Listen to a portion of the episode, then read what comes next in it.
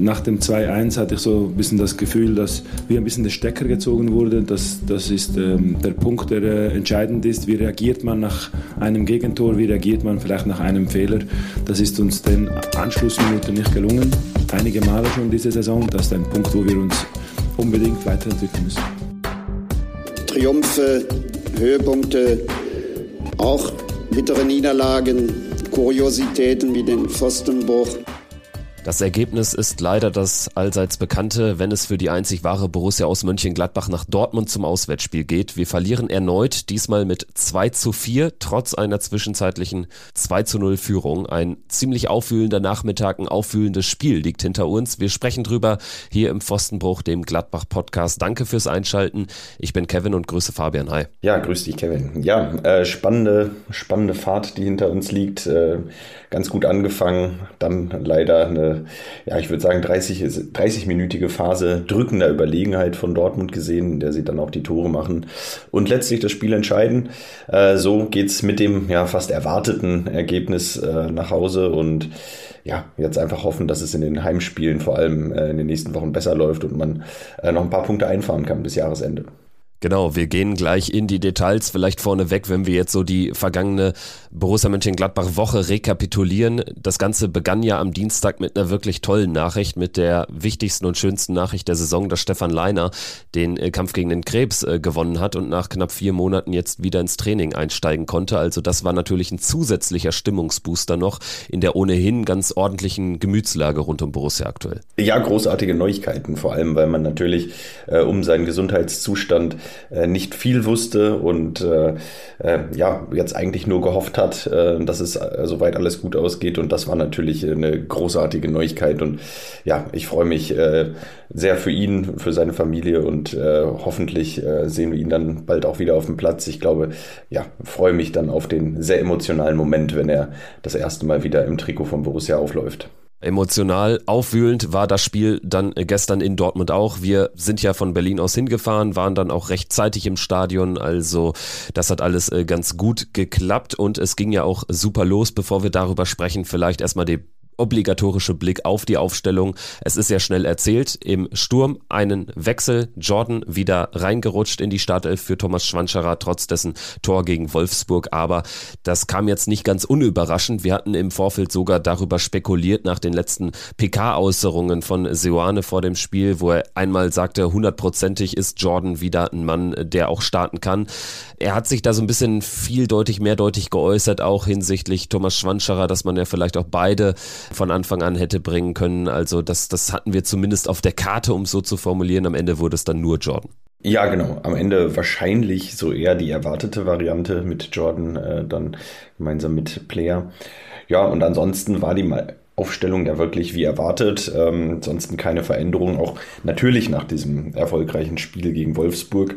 Und ähm, die Mannschaft ist, und das kann man glaube ich sagen, das erste Mal tatsächlich ganz gut aus einer Länderspielpause rausgekommen und hat äh, den Beginn nicht gleich verschlafen, sondern war eigentlich äh, sehr wach und sehr präsent auch in den ersten 30 Minuten. Ja, es war ein Topstart von Borussia. Also man hat durchaus den Dortmundern auch angemerkt, dass sie aktuell in einer schwierigen Situation sich befinden, abseits der Pokalwettbewerbe in der Liga, zuletzt diese zwei Pleiten, dieses krötenschlechte Spiel in Stuttgart und irgendwie ja, haben sie wieder diesen Weckruf gebraucht, den es dann von uns in doppelter Ausführung gab. Wir können ja mal über diese Anfangsphase aus unserer Sicht sprechen. Was hat denn Borussia deiner Einschätzung nach gut gemacht? Wir können jetzt hier nicht in Details einsteigen, weil wir da auch im, im Gästesteher natürlich jetzt nicht sonderlich viel äh, gesehen haben. Aber insgesamt das, was man natürlich gemerkt hat, dass total dieser, dieser Funke ähm, vom Rasen auf die Fans und umgekehrt übergesprungen ist. Und das lag eben daran, dass Borussia von Minute eins an wirklich wach war und eben nicht so aufgetreten ist wie in der ersten Halbstadt,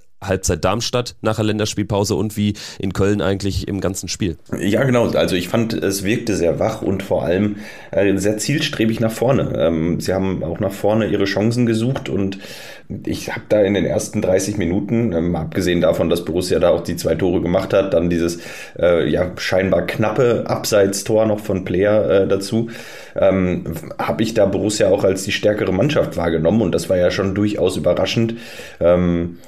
Und ich fand, da war einfach äh, sehr viel, äh, sehr viel Gutes dabei, äh, sehr viel Einsatz, sehr viel ähm, Leidenschaft und ähm, das sah dann ja ganz gut aus. Also muss man einfach so sagen. Perfekter Start. Rocco Reitz krönt diesen guten Start mit seinem zweiten Tor nacheinander. Also der Mann schiebt natürlich einen unfassbaren Lauf. Zuletzt beim Debüt in der U21 gegen Estland reingekommen und direkt noch einen Doppelpack in der Schlussphase da an den Start gebracht. Und jetzt eben das äh, zweite Bundesligator von ihm, von Player wunderbar eingeleitet und dann in bester Stürmermanier Manier auch abgeschlossen. Also mit Hilfe des Innenpfostens zum 1 zu 0 auf die Südkurve. Da war es kurzzeitig dann richtig, richtig leise. Ohnehin muss ich sagen, ich fand die Südkurve nicht sonderlich laut. Ne? Also klar, wir hatten da auch aus dem Gästesteher natürlich eh eine, eine, eine andere Stimmung, die dann da auch einiges übertönt, aber trotzdem so häufig, wie sie dann auch fast mystifiziert wird, diese Südkurve, so oft enttäuscht sie dann auch, gerade wenn man selbst vor Ort ist, finde ich. Ja, das stimmt. Äh, ging mir gestern auch so. Ähm, so schwach habe ich es auch sehr wirklich selten erlebt. An sich natürlich, ja, Rocco Reitz, da macht er wieder das 1-0. Äh, ich glaube, wenn ich es richtig auf dem Schirm habe, ist Rocco Reitz jetzt äh, schon zum Spieler des Monats September gewählt worden ähm, und zum Spieler des Monats im Oktober. Jetzt ist äh, gestern das letzte Spiel im November ähm, auch passé. Und äh, ich stelle jetzt einfach mal die Frage, wer außer Rocco Reitz sollte denn der Spieler des Monats November werden? Also äh, aus meiner Sicht ist diese Wahl jetzt relativ klar mit seinen zwei Toren. Ja, sehe ich eigentlich keine, keine andere Wahl, als auch da Rocco Reitz wieder zum Spieler des Monats zu wählen. Ja, eigentlich müsste man diese Abstimmung äh, kaum noch durchführen, wenn der Mann weiter so performt. Er hat ja eh einen Bonus bei uns Fans aus, aus bekannten Gründen. Tatsächlich, dass eine interessante Randnotiz, also auch gestern wieder super im Spiel gewesen, dieses 1 zu 0 erzielt. Und danach hat Borussia weitergemacht, dass er auch dann das gute Dortmund hat wirklich sich sehr, sehr schwer getan. Wir hatten dann dieses vermeintliche 2 zu 0, wo wir schon einmal jubeln durften. Alassane Player dann, der, der ähm, nach Hereingabe von Jordan müsste es gewesen sein, der zum 2 zu 0 trifft, aber mit der Kniescheibe irgendwie im Abseits war, wie man hinterher dann rausfand. Also dementsprechend, ähm, ja, das 2 zu 0 hätte uns dann natürlich gut getan und und nichtsdestotrotz, sieben, acht Minuten später haben wir das 2-0 gemacht durch Manu Kone einfach mal reingefackelt. Obwohl die Ecke ja eigentlich schon geklärt war ne, in erster Instanz. Die Ecke war geklärt und äh, ja, dann, dann setzt er sich da gut durch und knallt das Ding rein. äh, so einfach kann es manchmal gehen. Und das war natürlich schon ein guter Moment. Ähm, in dem Moment hatte man auch so ein bisschen das Gefühl, dass Dortmund ähm, sehr, sehr angeschlagen ist. Und ähm, ich glaube, das Gefühl hatte auch die Mannschaft. Äh, auch Borussia hat sich gedacht, hier, wir haben sie jetzt. Äh, äh, wir, sind, wir sind dran. Ja, und dann hat man eigentlich ja so ein bisschen, ich würde sagen, dann in dem Moment Lehrgeld gezahlt, weil in dem Moment war es dann so, dass, ähm, dass Dortmund sehr, sehr angeschlagen wirkte. Ähm, man hatte das Gefühl, wir können jetzt hier äh, auch noch auf 3-0 erhöhen. Ähm, und dann ist aus meiner Sicht die Mannschaft in der Situation nach diesem 3-0 ähm, ein bisschen zu viel Risiko gegangen. Äh, man stand zu offensiv ähm, und ist zu viel, wollte zu sehr dieses 3-0 machen, auch um, äh, um dieses, dieses Spiel schon quasi, naja, zumindest mal in die Richtung zu lenken und äh, zuzumachen. Und dann tut man Dortmund einfach den Gefallen, genau in dem Moment, sehr viele Räume anzubieten, äh, indem man eben sehr offensiv steht mit fünf Leuten vorne am Strafraum äh, und dann bieten sich Dortmund auf einmal Räume ähm, und Dortmund kann mit fünf Leuten kontern, irgendwie ein 5 gegen 5 Konter und ja, wenn du gegen Dortmund natürlich eine Sache nicht haben willst, ist, dass Dortmund Räume hat und Dortmund Platz hat. Und äh, da muss man einfach sagen, dann hat man Dortmund ein wenig eingeladen da äh, zu diesem 1 zu 2 und ähm, ja, das äh, muss man einfach so sagen. Am Ende hat Dortmund, äh, ja, ich würde sagen, wach geküsst, dieses 1 zu 2. Plötzlich äh, war die ganze Dynamik und äh, das Momentum in dem Spiel ein anderes. Ja, um es vorwegzunehmen, also in der Halbzeit haben wir uns ausgetauscht und meine erste Reaktion war, ich glaube, das 2 zu 0 war fast Gift für das Spiel. Weil vor dem 2 zu 0 kam von Dortmund gar nichts. Nach dem 2 zu 0 haben wir gespürt, dass Dortmund jetzt richtig angenockt ist und es irgendwie auch kurz davor stand, total zu implodieren, dieses Gebilde Borussia Dortmund. Wir sind angelaufen zum 3-0 quasi, ne? Also das war in Ansatz wieder eine Kontersituation, die da durchaus zu einer guten äh, Torchance hätte, hätte entstehen können. Und dann ist es einfach ein, ein Fehlpass ähm, von, von Rocco Reitz, meine ich, äh, der, der da in die Mitte spielt und dann wird dieser Pass abgefangen und wir haben dann eben vier, fünf Leute eben, die, die vorne noch sind und die diesen Konter nicht mehr verhindern können. Also das war das Problem, dass wir, glaube ich, in der Phase direkt nach dem 2 zu 0 in der Szene den Kopf verloren haben. Das ist, wird einfach wieder, glaube ich, die entscheidende Szene sein, worüber gesprochen werden muss. Und ich glaube, das hat ja auch Gerardo Seoane im Anschluss schon so ein bisschen angedeutet, ne? dass man natürlich diese Führung nicht so häufig aus der Hand geben darf. Wir haben in Augsburg zweimal mit zwei Toren Unterschied geführt. Wir haben jetzt eben ähm, hier mit zwei Toren Unterschied geführt, in Freiburg mit 3-1 geführt und irgendwie alle Partien sind unterschiedlich zu erklären erklären. In Freiburg haben wir uns einfach hinten reingestellt, haben gar nichts mehr gemacht. Da hatten wir keinerlei Entlastung. Und jetzt war es so, dass wir eigentlich zu viel wollten gegen eine Dortmunder Mannschaft, die dann eben diese eine Konterszene nutzt und danach über individuelle Klasse, also einfach mal einen langen Ball schlägt, Rami Benzebaini, dann wird er abgelegt, ich glaube von Beino Gittens auf Füllkrug und der ist mit individueller Klasse dann auch einfach äh, dann, dann äh, trifft zum 2-2. Ja, und dann waren wir irgendwie in der Phase in so einer chaotischen Situation, dass wir nur noch Passagier waren. Überrannt wurden letztendlich. Ja, also gerade mit diesem 2 zu 2, äh, das war dann natürlich der Nackenschlag. Auf einmal, ähm, auf einmal war dann das Stadion auch wieder da und ähm, ähm, der Torjubel zum 2-2 war natürlich auch ein ganz anderer bei Dortmund als zum 1-2 erstmal noch. Ähm, auf einmal ähm, ja, war das Spiel wieder komplett offen und ähm, man wusste eigentlich gar, so gar nicht warum. Ähm, und äh, ja, plötzlich war Dortmund wieder da. Also wir hatten in dem Moment Dortmund einfach wieder aufgebaut, das muss man so sagen. Und dann gilt es auch mal, mir war klar in der 35. Minute, okay, es gilt jetzt hier diese, dieses 2 zu 2 mit in die Halbzeit zu nehmen. Ähm, wir, müssen, wir müssen jetzt schauen, dass wir hier diese 10 Minuten rumbekommen, dann ein bisschen sortieren. Ja, und dann machst du den nächsten krassen individuellen Fehler.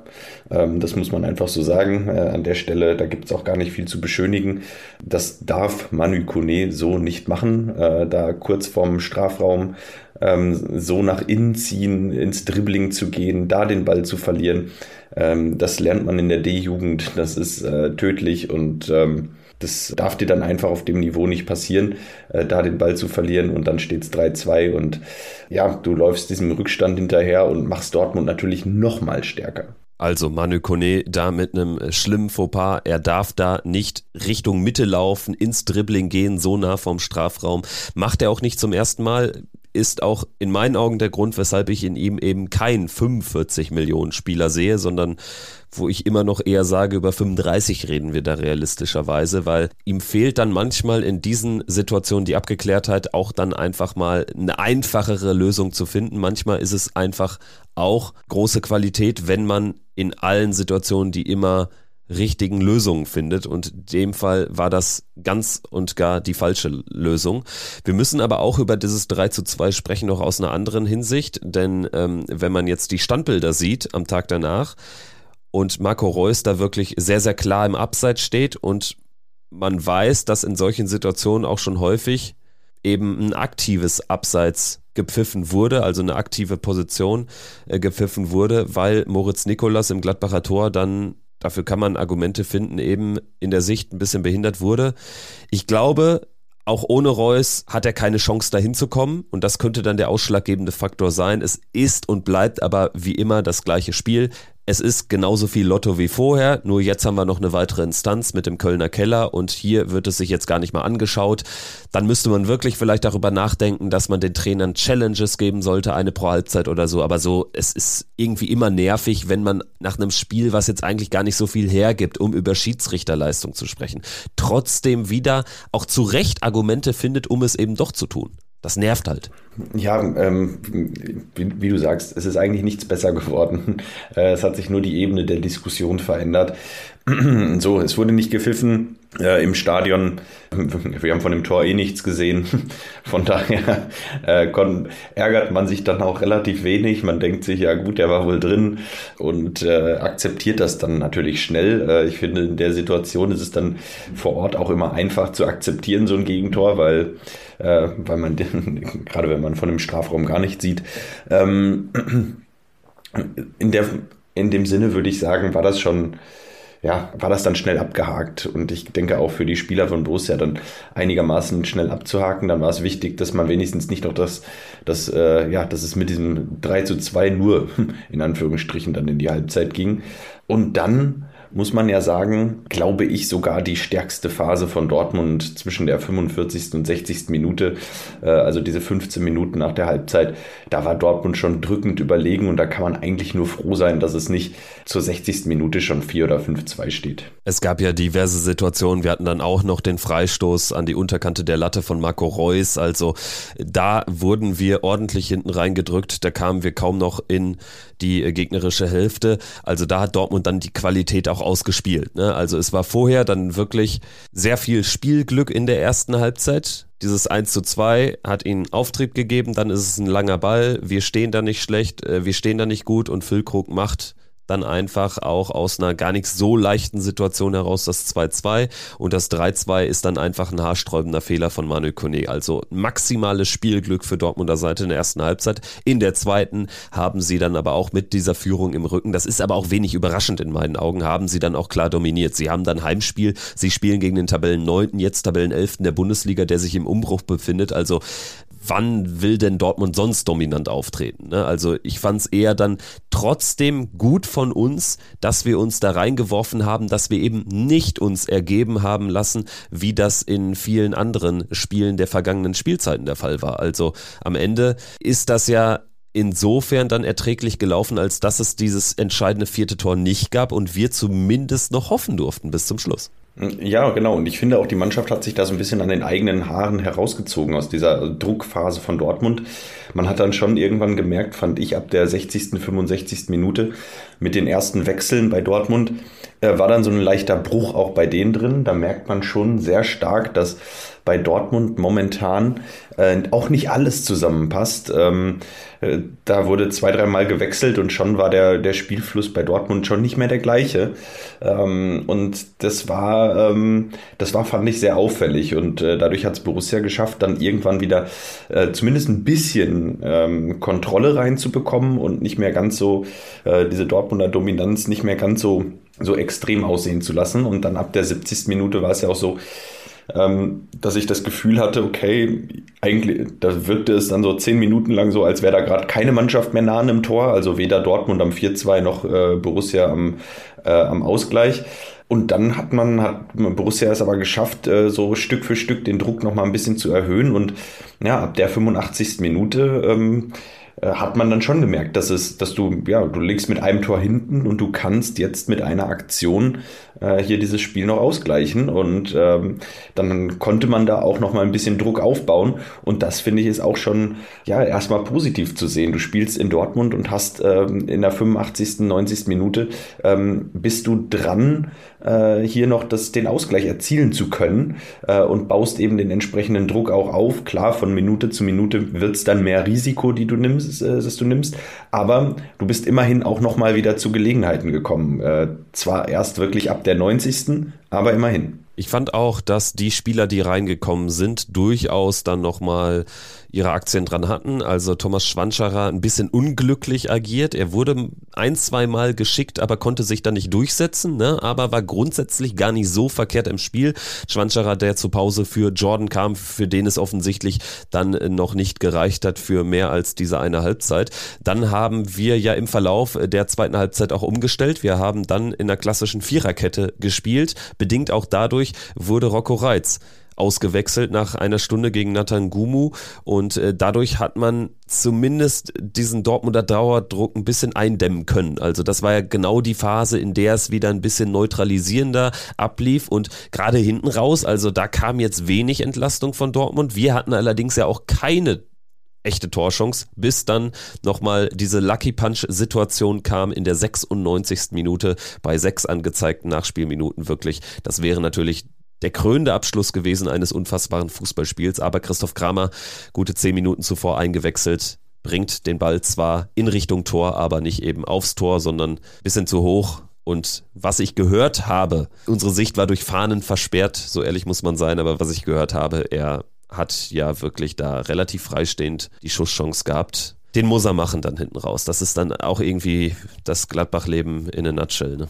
Ja, den musst du dann machen. Ähm, da fehlt dir dann ja leider auch heute, äh, ja gestern so ein bisschen das Spielglück. Ja, du hattest eigentlich nur in der nur in der äh, Dortmunder Drangphase nach der Pause so ein bisschen das Spielglück, dass Dortmund da eben nicht den Deckel zumacht und äh, und das 4 zu 2 erzielt und äh, dann fehlt dir da hinten raus das Glück. Ja, muss er machen. Ich denke, er weiß es selber. Ich glaube, er wird sich selber auch heute noch ärgern äh, über diese Situation. Äh, er ist und bleibt leider kein Torjäger. Ähm, das äh, muss man so ganz ehrlich auch konstatieren. Er hat, glaube ich, eine halbe Ewigkeit nicht getroffen. Hätte mich sehr für ihn gefreut, wenn es gestern mal wieder geklappt hätte. Ähm, Dann hätten ja auch wirklich drei unserer Sechser ein Tor erzielt in einem Spiel.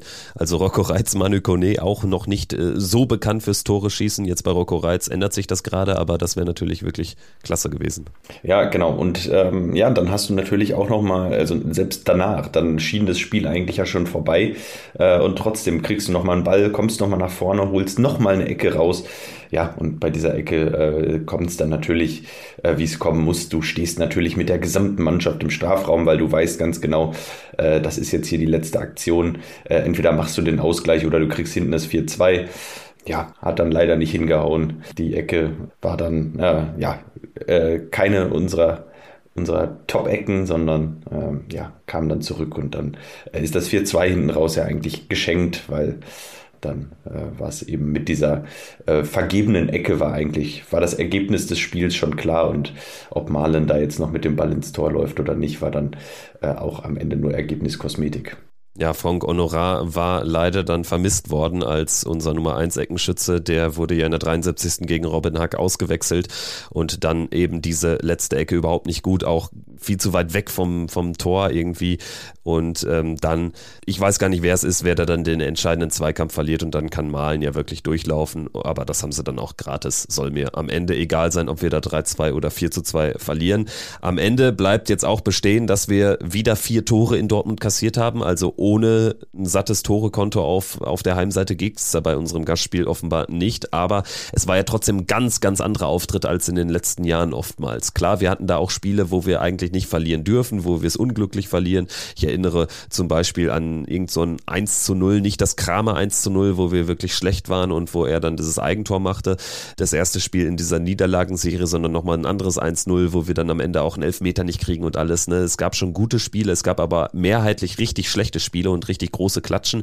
Diesmal ganz anderes Auftreten und ich bin bei Roland Wirkus, der im Nachhinein auch gesagt hat, Dortmund darf dieses Spiel eigentlich nicht gewinnen, hat unter anderem auch nochmal dieses 3-2 angesprochen mit Reus und der vermeintlichen Abseitssituation und auch Form 1-2, wo auch einige sagten, du auch gestern im Blog, ich habe die Szene nicht gesehen, ja, da kann man vielleicht auch schon mal einen Foul pfeifen ne, in der Entstehung. Also ist alles ein bisschen unglücklich gelaufen, sicherlich alles keine hundertprozentigen Fehler, aber also es ist schon sehr in die Richtung von Borussia Dortmund gelaufen gestern? Äh, ist es, ähm, ja, in den entscheidenden Situationen war dann einfach das Glück eher bei Dortmund. Und äh, ja, dann verlierst du also ein Spiel auch mal. Gerade, wie gesagt, junge Mannschaft, ähm, gestern auch wieder ein bisschen Lehrgeld gezahlt. Ist okay. Äh, ich hoffe, äh, dass die Mannschaft sich jetzt davon nicht unterkriegen lässt und, äh, und weitermacht. Und äh, ja, nächste Woche wieder äh, geht es wieder bei Null los gegen Hoffenheim und da hoffen wir auf die drei Punkte.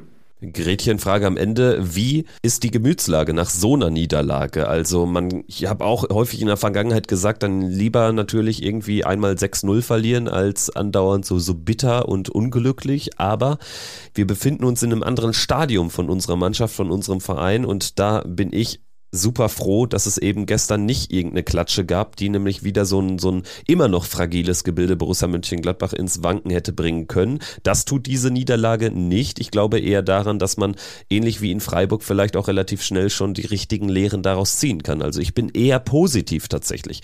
Also ich bin irgendwie schon gebrochen natürlich, dass man sich da nicht belohnt und dass es dann so in die falsche Richtung lief, aber trotzdem in erster Linie habe ich immer noch den Kopf oben, ganz eindeutig.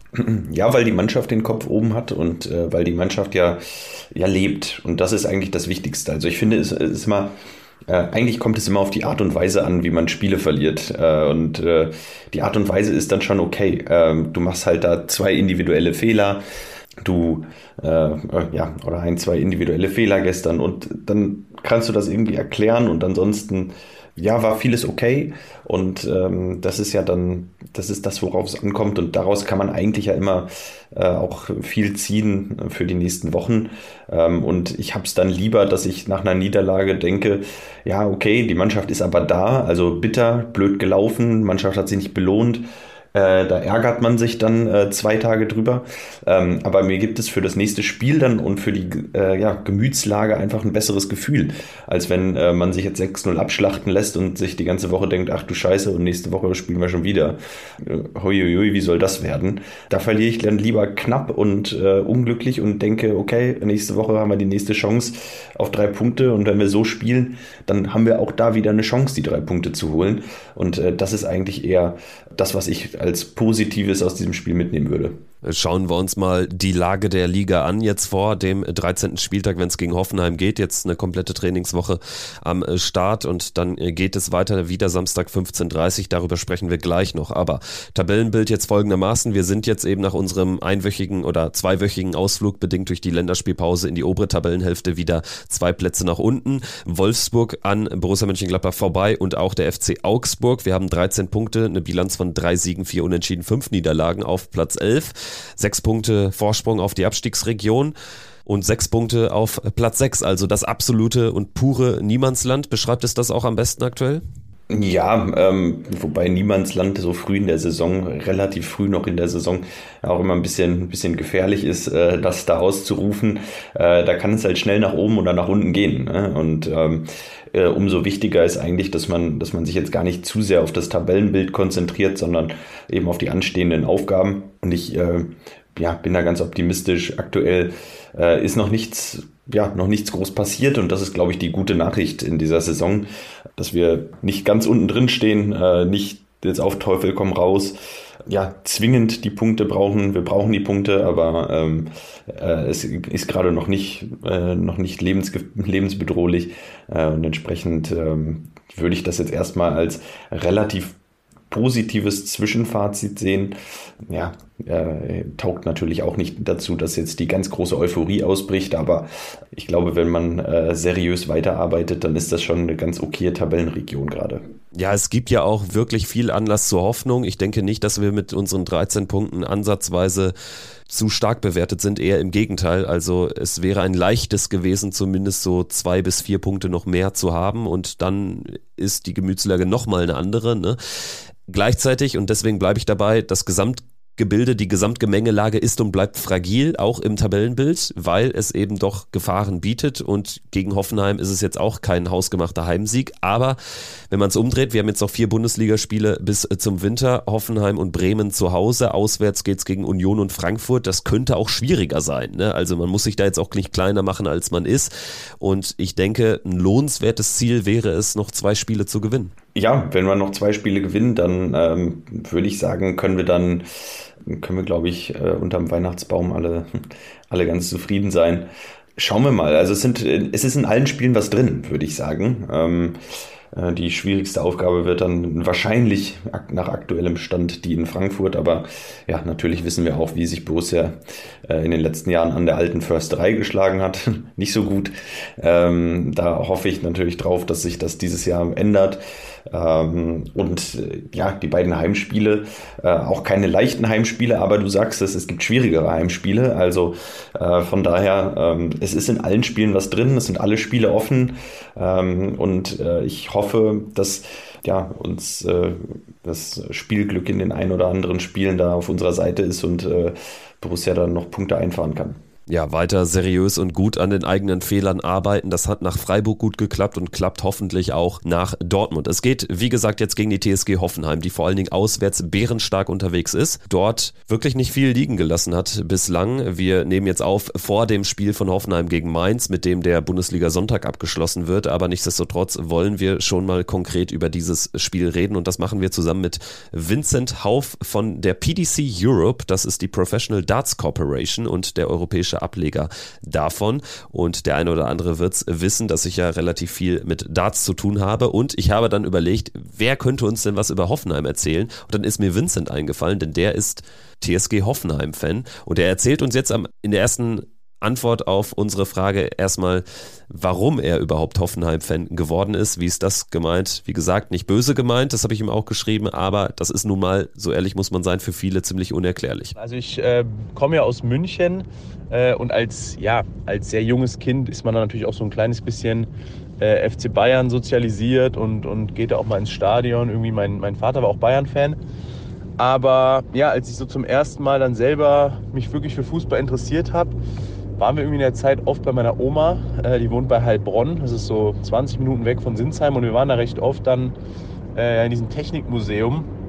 Und damals, es müsste so 2005 bis 2007 gewesen sein, ähm, wurde ja das Stadion gebaut. Und das hat mich damals irgendwie sehr fasziniert. Und dann bekommt man, wenn man da oft ist, natürlich auch mit, dass da ein Verein ist, der gerade ähm, ja, der gerade viele begeistert. Und das war tatsächlich so mein Einstieg. Und dann hat man sich immer mehr dafür interessiert. Und irgendwann ist man dann zum ersten Mal ins Stadion gegangen. Das müsste so 2007 oder 2008 gewesen sein. Ähm, und ja, das war dann sozusagen der Status. Und dann, ja, begeistert man sich, dann ist man Fan und dann wird es immer mehr. Und äh, irgendwann fährst du zu deinem ersten Auswärtsspiel, erinnere ich mich noch, das war 2009 in Nürnberg. Ähm, ja, und dann lernst du Leute kennen, äh, schließt Freundschaften und ja, der Verein wird dir immer wichtiger und äh, so bin ich Hoffenheim-Fan geworden.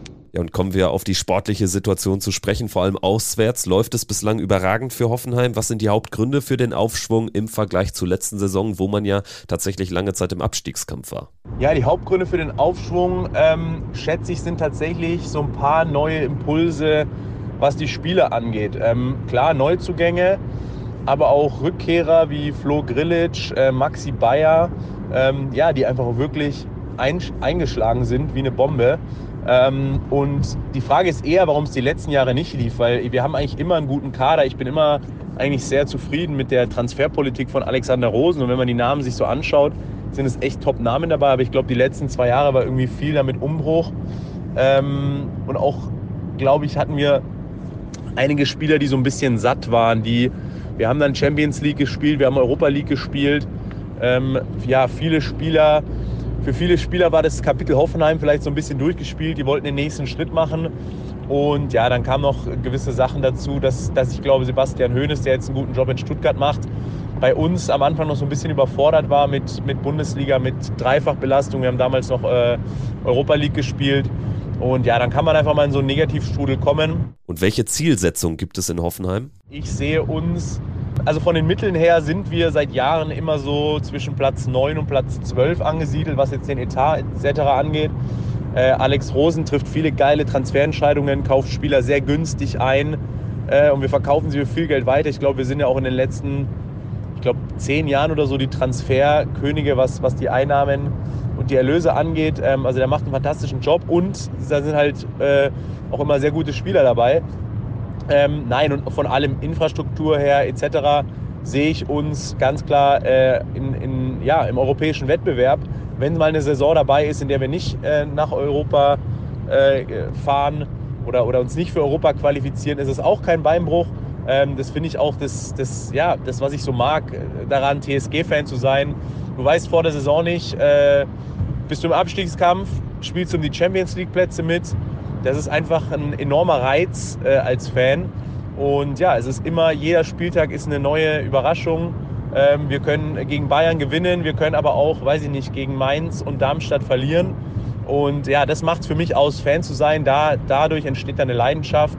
Ähm, ja, und man fiebert einfach mit und, und freut sich über Siege. Und genau, also mein Ziel oder unser Ziel, denke ich, ähm, ist auf jeden Fall die Europa League. Dann auch ein viel diskutiertes Thema, auch wichtig, das anzusprechen. Das Stadion ist trotz guter Saison erneut fast nie voll, es sei denn, große Traditionsteams kommen mit vielen Fans. Ist die Hoffenheim-Story also auserzählt schon längst und mehr geht einfach nicht bei diesem Verein? Ja, das ist natürlich immer so ein Thema. Das Stadion ist nicht voll, stimmt. Äh, wir haben einfach nicht so eine große Fanbase.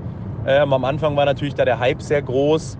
Aber ja, mich stört's. Also es ist immer schön, wenn das Stadion voll ist, auch wenn es, wenn es Gästefans sind aber so sehr stört es mich gar nicht. Ähm, ich finde es sogar schön und, und auch irgendwie sympathisch, dass es so klein, so familiär ist. Die Fans haben sehr engen Draht zum Verein. Der Verein hört uns, der schätzt uns äh, Fans auch sehr. Ähm, und ja, wir sind, wir sind das kleine gallische Dorf. Ähm, wir hören uns das seit, seit, weiß ich nicht, 15 Jahren an. Ähm, es ist auch so und wirklich, es, es stört auch bei den Hoffenheimer Fans äh, niemand mehr, wenn da irgendwelche dummen Sprüche kommen. Ich muss sagen, je, je öfter ich irgendwas höre, desto mehr, ähm, ja, desto mehr mag ich den Verein, desto, desto enger wird meine Bindung zu dem Verein, weil ja, man, äh, man liebt den Verein einfach Und äh, da ist es völlig egal, was andere sagen. Und ich fand es auch immer so ein bisschen reizvoll, äh, da so ein bisschen, ja, einfach ein Fan von einem Verein zu sein, von dem nicht jeder Fan ist, weil ich mir dann oft denke, man kann es natürlich auch einfach machen äh, und, und Fan von einem großen Verein mit vielen Fans werden. Dann ist man halt einer von Hunderttausenden.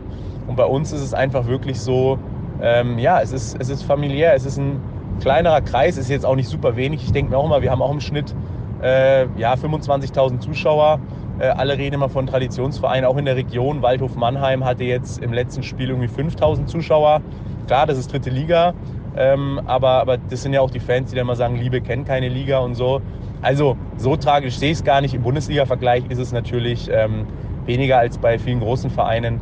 Aber für unseren Verein für die Größe des Vereins, auch für die Größe der, der Stadt oder des Dorfs Hoffenheim, der Stadt Sinsheim, sind wir eigentlich sehr, sehr gut dabei. Und ja, was man natürlich sagen muss, wenn wir besser Fußball spielen, kommen auch wieder die Leute. Es gibt einfach viele Fans, die wollen sich attraktiv Fußball anschauen.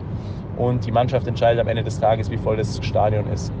Ja, und dann unsere letzte Frage, die zielt ab auf Dietmar Hopp, die Person, die die TSG Hoffenheim überhaupt erst aus der Kreisliga nach oben gebracht hat, ohne Dietmar Hopp würde Hoffenheim nicht in der Bundesliga spielen. Ich fände, das wäre eine gute Nachricht für alle.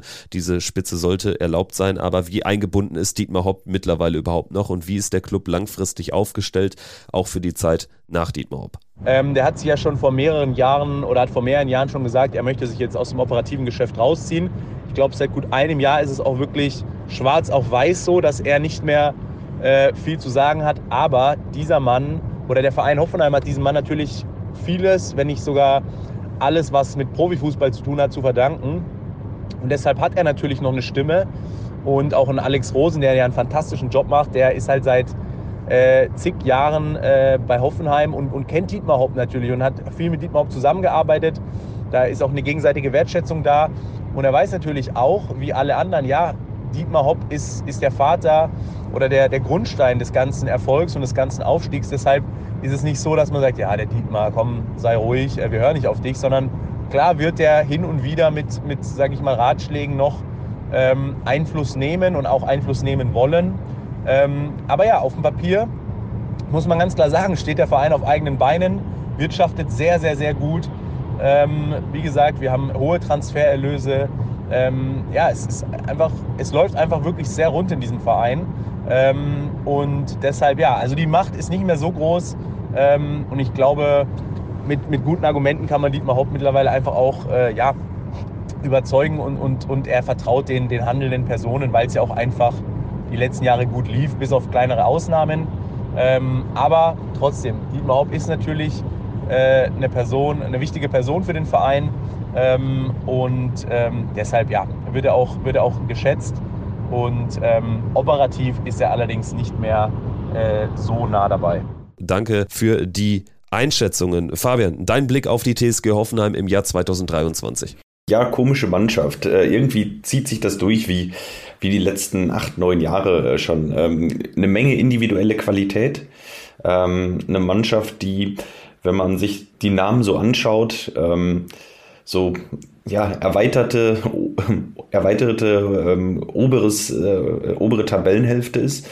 Ja, ähm, immer eine Mannschaft, die eigentlich auch um die internationalen Plätze mitspielen muss, äh, von dem, was sie da auf den Platz bringen. Ähm, Ansonsten ähm, würde ich sagen, aktuell haben sie mich überrascht. Ich habe nicht damit gerechnet, dass sie so eine souveräne Saison spielen. Ich habe sie eher weiter unter, unten gesehen. Ähm, sind ja auch immer eine gewisse Wundertüte. Ähm, dann funktioniert es mal wieder besser mit dem Trainer, dann funktioniert es mal wieder schlechter. Die Mannschaft, die sie haben, die ist eigentlich, finde ich persönlich, seit 10, 11 Jahren ist das immer relativ ähnlich. Das ist immer ganz gut so für Bundesliga, aber es reicht natürlich auch nicht, um ähm, nur in Ausnahmesaisons, um wirklich mal ganz oben anzuklopfen, äh, an den Champions League-Rängen. Äh, dieses Jahr ähm, stehen sie jetzt punktetechnisch zumindest mal ganz gut da. Habe jetzt noch nicht viele Spiele von ihnen gesehen und ähm, ja, äh, aber alleine natürlich der Blick auf ihre Auswärtsbilanz ähm, äh, sollte alle Alarmglocken schrillen lassen für nächste Woche äh, und äh, sollte zeigen, dass man äh, nächste Woche auch vorsichtig sein muss und äh, ja, vor allem äh, defensiv aufpassen muss. Fünf Siege, ein Unentschieden, noch keine Niederlage auswärts. Also das ist wirklich richtig, richtig äh, stark. Die TSG Hoffenheim, also sie mischt mit um die europäischen Plätze, gleichzeitig irgendwie aber auch too big to fail. Das hat man in der letzten Saison mal wieder gesehen. Es gab dieses eine, diese eine Spielzeit, als dann Borussia Dortmund am letzten Spieltag gegen Hoffenheim verlor und ausgerechnet die Dortmunder es dann eben nicht vermocht haben, die Hoffenheimer wieder in die zweite Liga zu schicken. Das ist aber auch mittlerweile schon irgendwie zehn Jahre her und seitdem, ja, wie gesagt, too big to fail und für mich steht Hoffenheim dann auch für viele Probleme der Fußball-Bundesliga, weil dieser Verein ist maximal unattraktiv. Da ändern dann auch gewiss ein paar gute Spieler, die sie ja Jahr für Jahr haben, nichts dran. Und gerade dieses Spiel am heutigen Sonntag, Hoffenheim gegen Mainz. Es gibt kein Szenario in dieser Welt, dass ich dieses Spiel einschalten werde. Keins. Das ist ein Bundesligaspiel. Es gibt null Szenarien. Ich gucke mir Hannover gegen Hertha am Freitag, gehe ich gerne mal rein, schaue mir das an. Oder was nicht auch, keine Ahnung. Kiel gegen Magdeburg oder so, aber Hoffenheim gegen Mainz. Null nada niente. Ich bin sehr auf die Einschaltquoten gespannt heute bei The Zone. Ähm, äh, ich kann mir auch nicht vorstellen, dass da viel einschaltet. Es wäre so schön, wenn die das veröffentlichen würden, wirklich. Ich würde es sehr gerne wissen. Äh, so ist es. Ähm, Hoffenheim ist nach wie vor da.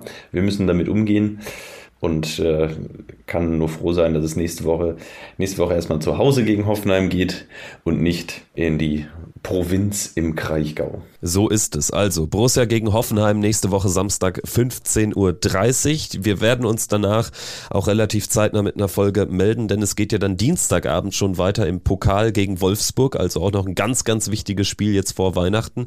Und da werden wir dann nach Hoffenheim sicherlich eine, eine etwas kürzere, kompaktere Ausgabe machen und uns dann nach Wolfsburg natürlich nochmal extra melden. Also das war's mit dem Pfostenbruch nach der bitteren wie auch unverdienten Niederlage in Dortmund. Das müssen wir jetzt nochmal konstatieren.